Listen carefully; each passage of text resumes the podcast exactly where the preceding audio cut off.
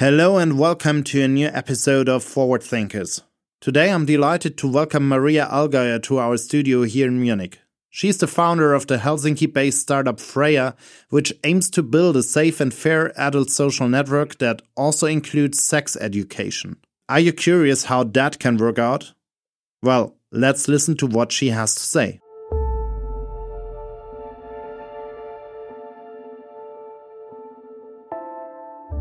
In an ever changing world, we need to keep track of what will be next. Forward Thinkers is your 48 Forward podcast to discover the future.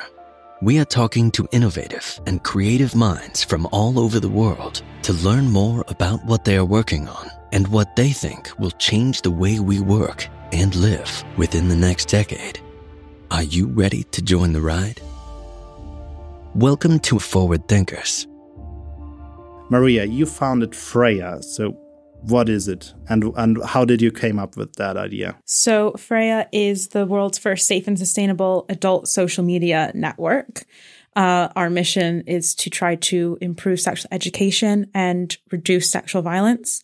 And our solution was to create a social media network that involved porn, which sounds like a little bit insane and might not make a lot of sense at first, but once you kind of unpacked it, it makes complete and utter sense.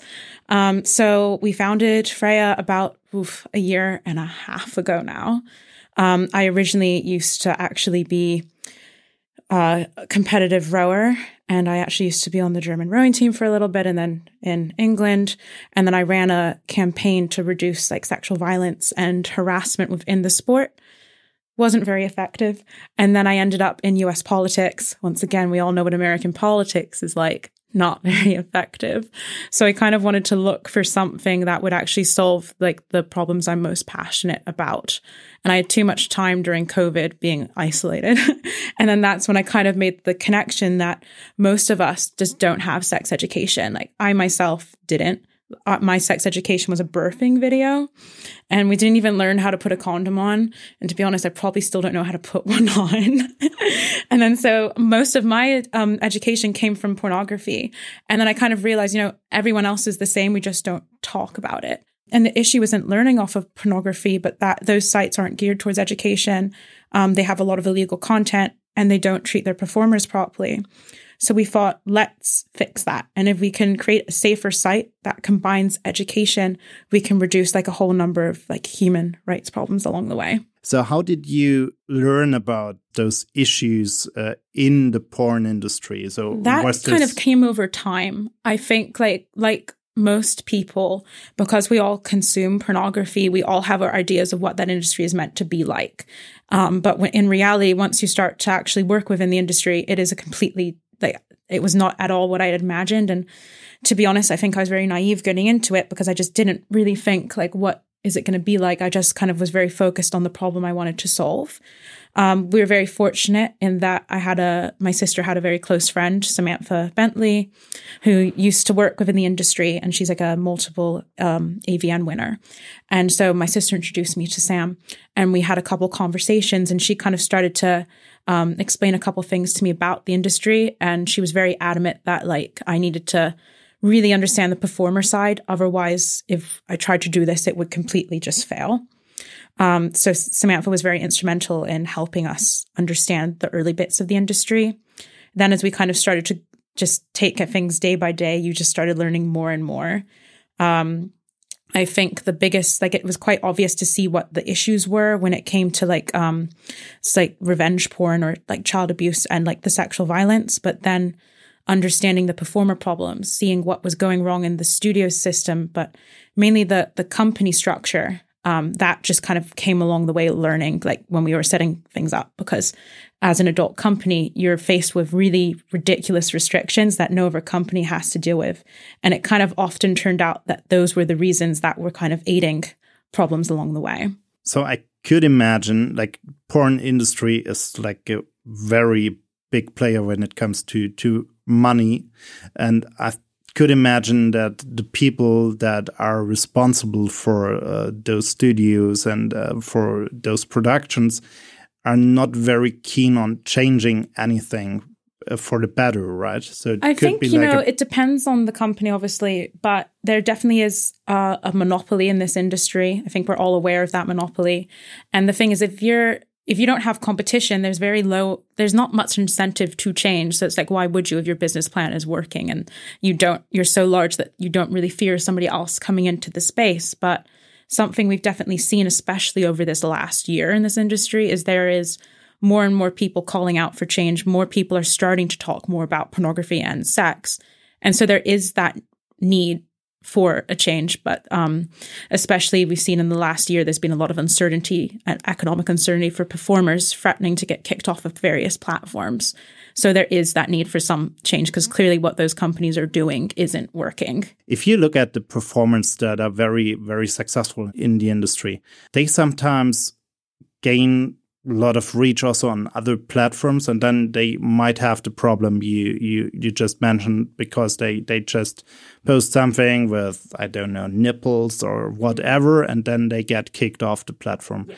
how do you um, manage how does Freyja manage to um, keep those kind of contents on the platform and at the same time keep it uh, some kind of safe place for for all the other users like that's that small way between I don't know where are the the borders you have to set. Yeah, so there's a lot of things to unpack in that. Um, so firstly, when you have performers um, being kicked off of social media plat not like private content platforms, but social media platforms, the reason for that is usually guidelines. Usually, um, those guidelines though aren't held to everybody, which is what's unfair. Secondly, a lot of those comp- social media companies, they're not set up with banks that allow any adult content or sexual content. They're not set up with investors that are allowed to invest in that type of a space.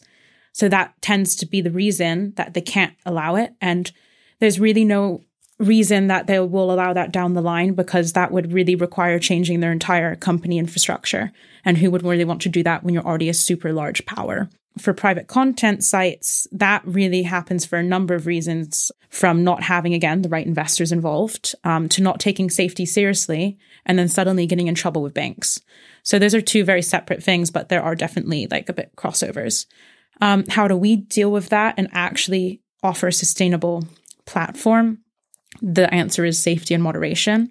You've definitely heard a lot of like platforms emerging recently saying that they're never going to kick performers off, but then you look at the sign up process for performers and it's like tick a box that you're over 18 and that's just not good enough.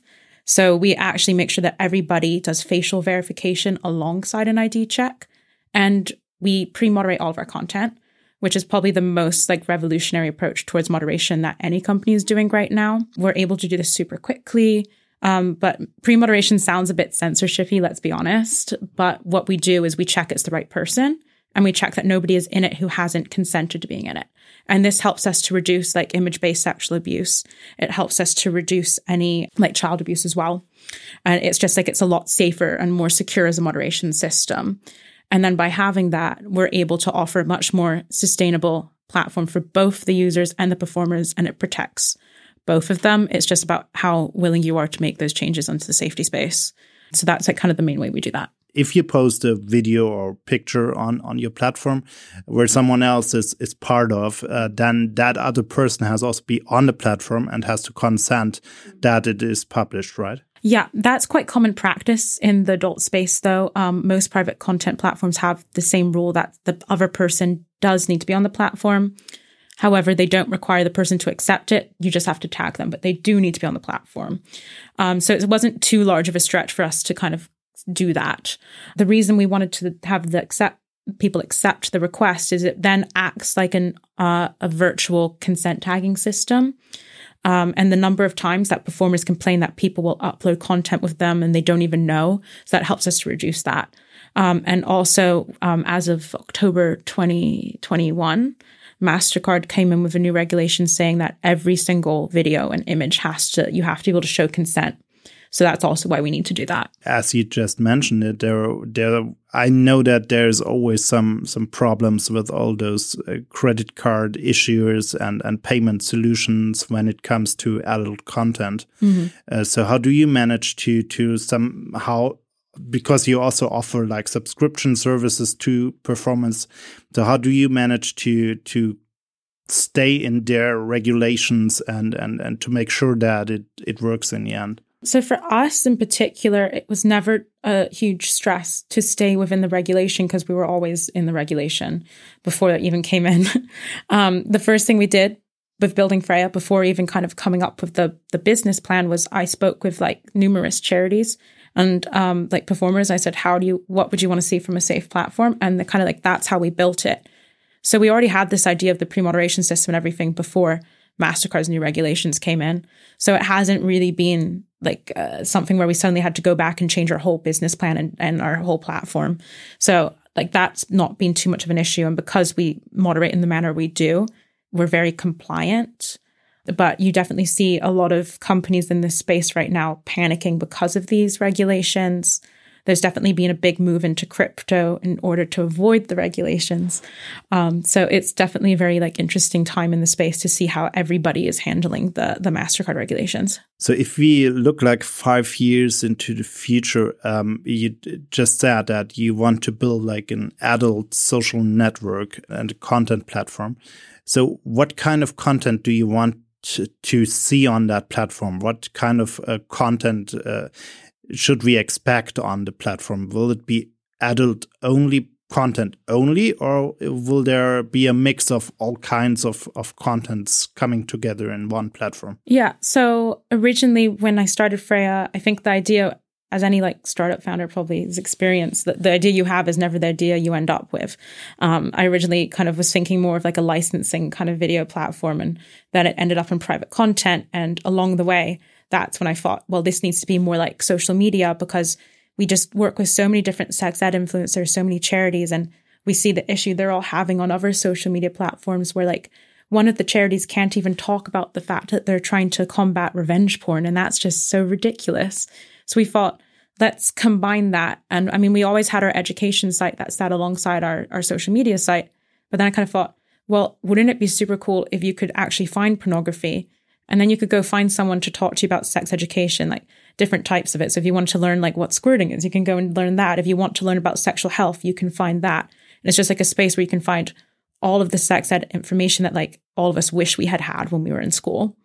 So I think it'll be very much like a social network, very inclusive, and you can find safe pornography. And you can also just find like any type of sex ed material and also like uh, sex toy companies, um, condom companies, and all of that. That's the direction we're moving into. So, how do you bring together like the sex education part with uh, the kind of very unreal sexual behavior we are used to see in the porn industry. So do you have like other regulations or rules for content on your platform that goes more into a more realistic, more uh, natural uh, perspective on porn, or uh, what, what's your idea behind that? That's a hard question because, like, I mean, what is normal porn? Like, what is normal sex? And I think that when people think about making pornography safer, they think about more foreplay and cinematography and making it for women by women. And of course, like it is good to have that type of pornography, but I think that in many cases it misses the point. Some people do like like BDSM or rough sex, and I think that that group often, whenever we're talking about making pornography safer, it seems like we're going to cut that out, and that is so not the case with what we're doing we want to make sure first and foremost that everything is consensual and that the performers are treated well. And when things are safe and people are treated well, you get better content and you get like more healthy, fun content. Um, because we're private content, it is a little bit different from, for say, like a studio kind of content, which tends to be the more scripted step siblings getting stuck in washing machines. we have, um, that's not really the content we, that the performers make on our platform. They make more like personal kind of amateur content. So automatically with that type of, um, platform, you eliminate a lot of the really weird, like fake scripts. Um, so that's not too much of a problem. When we do approach guidelines, we do it in two ways. We have red list and an amber list. Red list is things that are very illegal, like um, anything unconsensual or um, like trafficking. Um, that's an instant ban. Then we have like the amber list. the most controversial thing we're banning, like we're actually probably the platform with the least bans compared to others. Um, we got rid, we allow like lactation and period sex, which funnily enough is banned on most sites. I don't know why. um, I think on one site I read today, they banned the word cervix, which makes no sense. But the one controversial thing we banned is teacher student porn um, for a number of reasons. We just didn't feel like it was appropriate to have it on the platform, and we as a team didn't feel comfortable. Um, so that's probably the only shocker that's on the guidelines. Otherwise, it's I think it's very liberal and fair. Would you say that uh, if you look at your generation, my generation, like uh, all people that have like more or less the same age group, we are, as you said, like most of us got uh, sex education from from porn, mm -hmm. uh, because what we learned at school is like, yeah, uh, you can forget about that pretty fast. Would you say that having sex education from porn is something that leads to the way porn is and was uh, till now. It, does that lead to to a more maybe crazy sex culture in the end, or um, would you say that it doesn't have a real impact on on what is really happening in the end? Uh, so, is there a danger in in getting sex education from porn? I don't think that the danger is getting education from porn. I think the danger is getting it from certain sites that aren't geared towards that or have certain algorithms. The thing is, you definitely see on some of like the mainstream tube sites, which most people do go to, um, they cut out a lot of the consent, so you automatically don't think about consent they also tend to have certain algorithms that keep making the content more radical the more you click. So it does get more and more intense. And it does sometimes beg the question, is this the content I want or is this the content I've been given? And it becomes very challenging to really know what the answer to that is. Um, so I think the issue isn't learning from porn, but it's just that some of these sites aren't geared towards that, or they have ill practice. They have, they might have illegal content on there. Uh, I can't count the number of times I've been on a site and seen something questionable, and that has like a large impact, I think, on the psyche. But you know, originally my idea for Freyja started talking to some friends like about our sex lives and how um, you see the influence of, of pornography. Like the number of times, like if if I could get like a dollar for the number of times a guy's tried to like choke you or slap you on the face without asking, I could have funded the whole company. um, so you do see the influences, and I don't think the problem though is like the slapping or the choking. It's that you need to ask to do these things, and I think that's the problem. Is just consent's not being shown on the platforms as much as it should be. So with you not really coming from a tech background, um, what makes you found uh, like a tech company in the end? It's a tech and content company. There is a huge tech part as well. So, uh, what uh, made you crazy enough to to go for that? That's a good question. I didn't think about it to be honest at first. I kind of just um, it was interesting because I was still I was still studying. I was meant to go into another job and I was at the same time kind of just started developing the whole idea.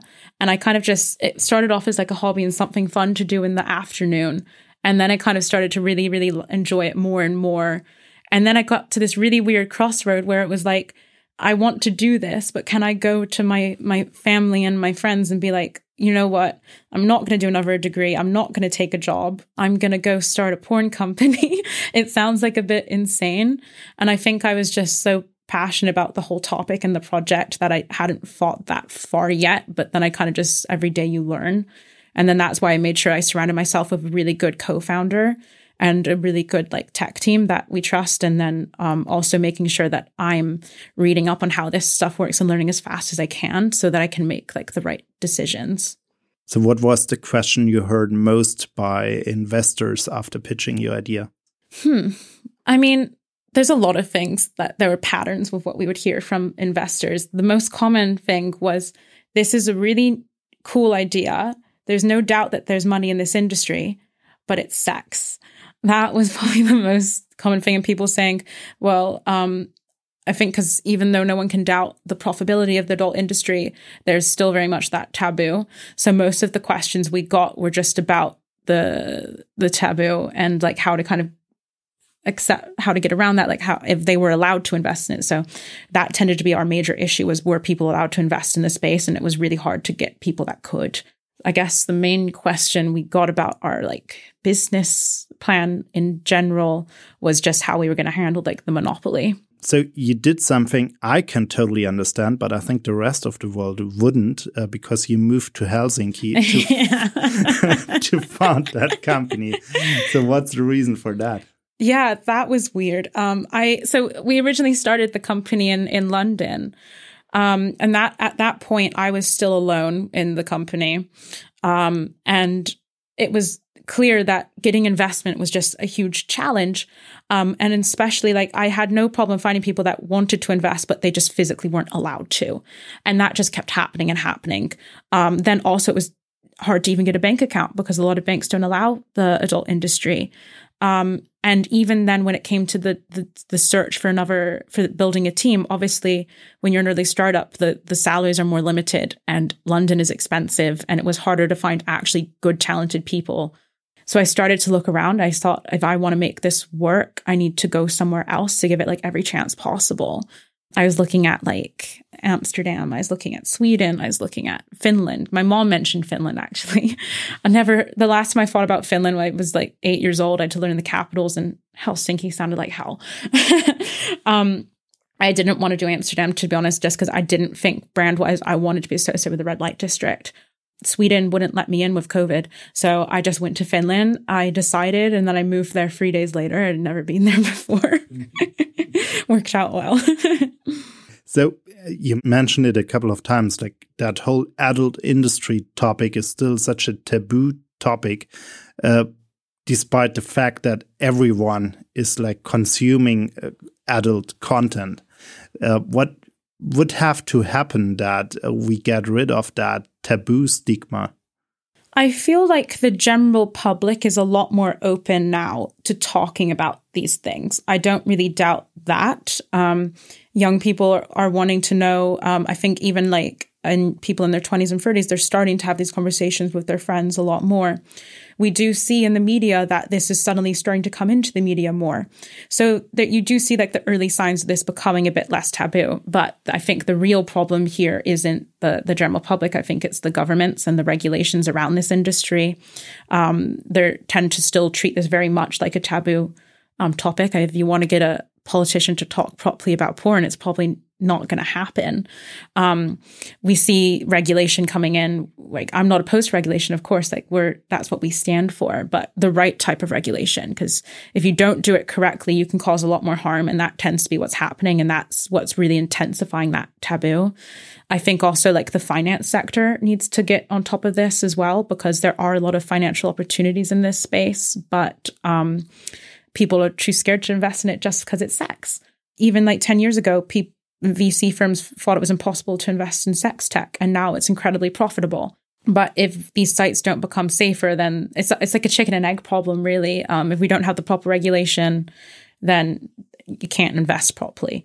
Um, but if the right type of regulation is not there, then sites can't operate as best as they can. Because quite often, what we found is um, from our experience and looking at other companies is this regulation tends to be what's aiding the the abuse rather than um, helping to solve it. If I would give you a wish list and you could uh, put down three wishes for your company, uh, what would that be?